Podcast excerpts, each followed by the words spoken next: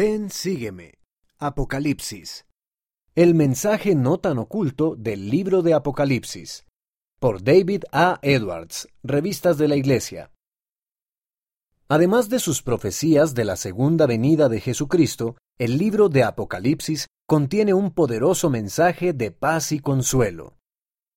Algunas personas dicen que la segunda venida de Jesucristo les aterra.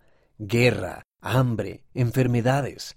Las profecías contienen algunas señales funestas, pero también hablan de acontecimientos emocionantes y promesas divinas. De modo que, además de informarnos de las señales de la segunda venida, las profecías también ofrecen mucho consuelo. Esto ocurre con el libro de Apocalipsis, por ejemplo, que fue escrito por el apóstol Juan. Contiene muchas profecías acerca de la segunda venida y también tiene algunos de los pasajes más reconfortantes de todas las escrituras. Estos son algunos mensajes de consuelo del libro de Apocalipsis. Puedes dar oído a la voz del Salvador y abrir la puerta.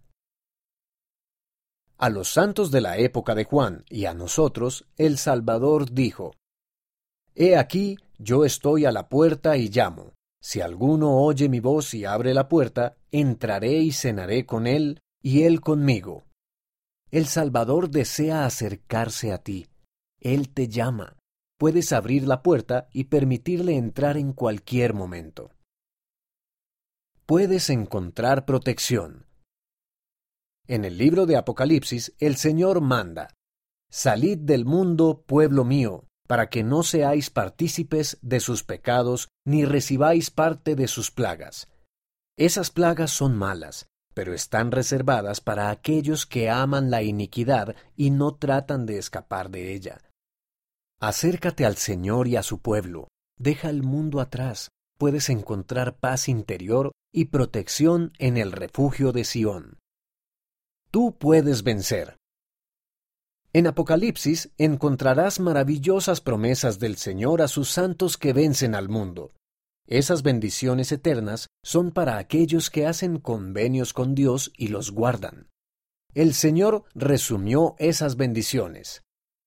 Él o la que venciere heredará todas las cosas, y yo seré su Dios, y él o ella será mi hijo o hija. Juan te dice no solo cuáles son las bendiciones, sino también cómo puedes recibirlas, que es por medio de la sangre del Cordero y de la palabra de tu testimonio. Para vencer, puedes confiar en la gracia de Jesucristo y ejercer fe en Él, como enseñó el presidente Russell M. Nelson. Vencer al mundo ciertamente no significa llegar a ser perfectos en esta vida, ni significa que sus problemas se esfumarán como por arte de magia, porque no lo harán.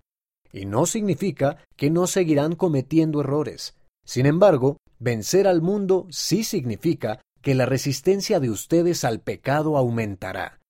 Su corazón se ablandará a medida que su fe en Jesucristo aumente. Vencer al mundo significa llegar a amar a Dios y a su Hijo amado más que a cualquier otra persona o cosa. Puedes prepararte. Un mensaje claro del libro de Apocalipsis es que Jesucristo vendrá de nuevo y que puedes prepararte para ello mediante la fe en Jesucristo, el arrepentimiento, el hacer y guardar convenios, y el perseverar hasta el fin. Con esa preparación viene la seguridad de que no tienes que temer su venida.